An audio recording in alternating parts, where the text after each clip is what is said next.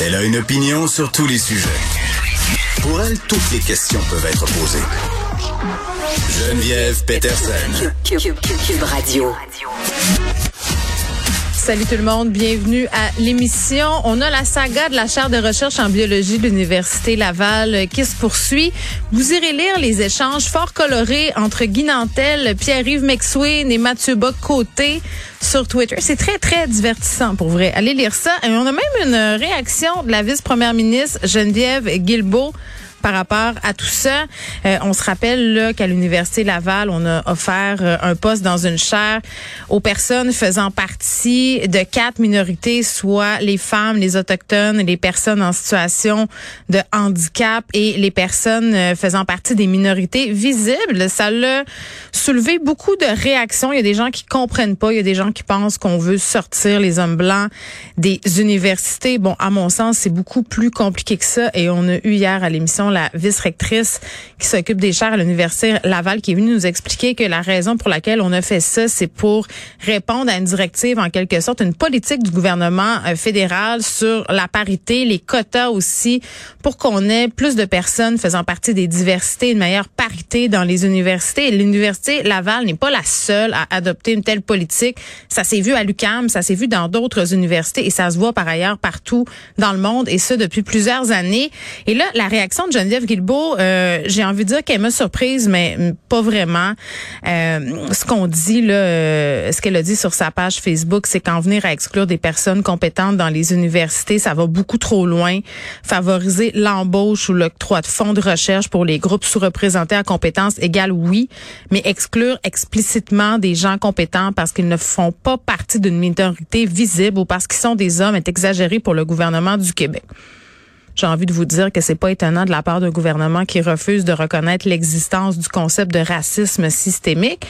Et je réitère encore et je persiste et je signe que personne qui a dit que les hommes blancs n'auraient pas de poste. Il y a personne qui a dit que les hommes blancs ne pourraient pas faire de la recherche dans différentes chaires.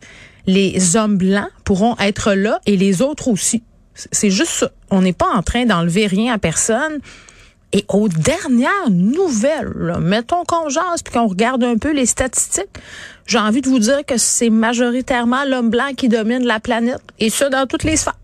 Donc, c'est le fun des fois qu'on fasse un peu de place aux autres, qu'on assure une transition pour qu'on ait une meilleure représentativité et pour que les dirigeants cessent de choisir tout le temps parce que c'est parfaitement humain des personnes qui leur ressemblent. Donc voilà, ça se poursuit cette saga. Euh, on va parler de l'Ukraine, évidemment. Vous vous souvenez d'Oleg Kolebochine. On lui a parlé la semaine dernière. Là. Il était en Roumanie à ce moment-là. Et il essayait euh, de ramener avec lui au pays des réfugiés ukrainiens et il était venu nous expliquer à quel point c'était compliqué, à quel point c'était alambiqué ce processus-là, entre autres l'empreinte biométrique, les euh, dollars que devaient débourser aussi ces personnes-là pour avoir des papiers. Écoutez, c'était vraiment la croix et la bannière. Et là, le gouvernement Trudeau a changé un peu les affaires, les données biométriques qui seront plus nécessaires pour certains réfugiés. Et euh, Oleg est de retour au pays. Donc, on va lui reparler euh, pour savoir un peu comment ça s'est passé, s'il a réussi à ramener ces personnes-là au pays finalement, et s'il est d'avis que ces assouplissements de la part du gouvernement canadien vont réellement aider les affaires. On va revenir aussi sur cette histoire euh, qui a été euh, bon euh, largement commentée aussi là un texte de mon collègue Francis Pilon dans le journal de Montréal. On parle beaucoup de rénoviction, vous le savez. À Montréal, c'est vraiment un problème. Les gens qui font des flips immobiliers des investisseurs. Et là, on a un jeune couple dont on avait vanté d'ailleurs les investissements immobiliers dans les médias. Euh, ils avaient accordé des entrevues parce que c'est vrai que c'est impressionnant, le ce couple-là, euh, 25 ans, qui achète des immeubles. Tu dis, bon, mais c'est cool, tu des jeunes qui ont un projet, qui veulent avoir un parc immobilier. Euh, mais bon, là, ce qu'on comprend maintenant, c'est que ces personnes-là font de la rénoviction, c'est-à-dire euh, mettre des locataires dehors sous de faux prétextes, de façon à rénover les logements pour ensuite revendre l'immeuble à un coût plus intéressant. Là, ont été condamnés, ces deux jeunes-là, à verser presque 15 000 à une locataire évincée pour pouvoir faire un fameux flip. immobilier.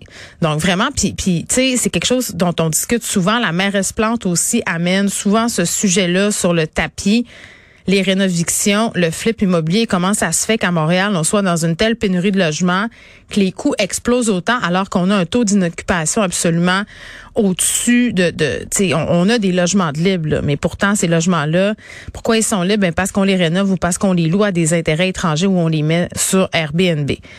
Et euh, finalement, un, dossier un peu santé, le COVID plus particulièrement. Euh, COVID École, c'est un compte qu'on suit. Vous le savez, on reçoit souvent Olivier Drouin, qui est le fondateur euh, de COVID École, qui fait une vigile, entre autres, des cas de COVID dans les établissements scolaires du Québec. Puis on sait qu'on lui avait parlé au moment où, au sein du gouvernement, on avait dit, hey, on va arrêter de compter les cas de COVID dans les écoles. Ça sert à rien là parce qu'avant l'école était supposée recenser, puis là, on avait une lettre, rappelez-vous, des fois on avait deux trois lettres par jour là. Là, on a dit, ben, on arrête de faire ça. Et COVID École a continué à le faire. Et les écoles, peu à peu, puisque les mesures sanitaires sont tombées, ont commencé à avoir des initiatives. Et là, depuis quelques jours, on voit passer des publications qui ressemblent à ceci, là. Euh, dans telle école, on a tellement de cas de COVID euh, qu'on remet le port du masque obligatoire. Donc, les écoles ont recommencé à, ramener certaines mesures sanitaires, même si au niveau provincial, on est dans des allègements parce qu'on a 50 cas de COVID, par exemple, en cinq jours. Et ce qu'on dit, c'est qu'il faut faire ça si on veut rester ouvert jusqu'en juin. Donc, c'est quand même assez euh, préoccupant. On essaie de parler euh, à la santé publique de la Montérégie qui euh, bon euh, est la responsable des écoles qui est bon qui sont au cœur de, de cette affaire-là aujourd'hui les écoles où on a des cas de Covid beaucoup on a je pense qu'on n'a pas de retour hein, de la santé publique de la Montérégie. Non je pense que non. Mais moi j'aimerais bien ça savoir ce qui est fait. Est-ce qu'ils sont au courant? Premièrement qu'il y a des épidémies de Covid dans les écoles et avec la pénurie de personnel qu'on a c'est pas long là, que l'école doit fermer euh, quelques jours le fort est à parier qu'on aura des établissements scolaires qui devront fermer d'ici juin si la situation se poursuit telle qu'elle est.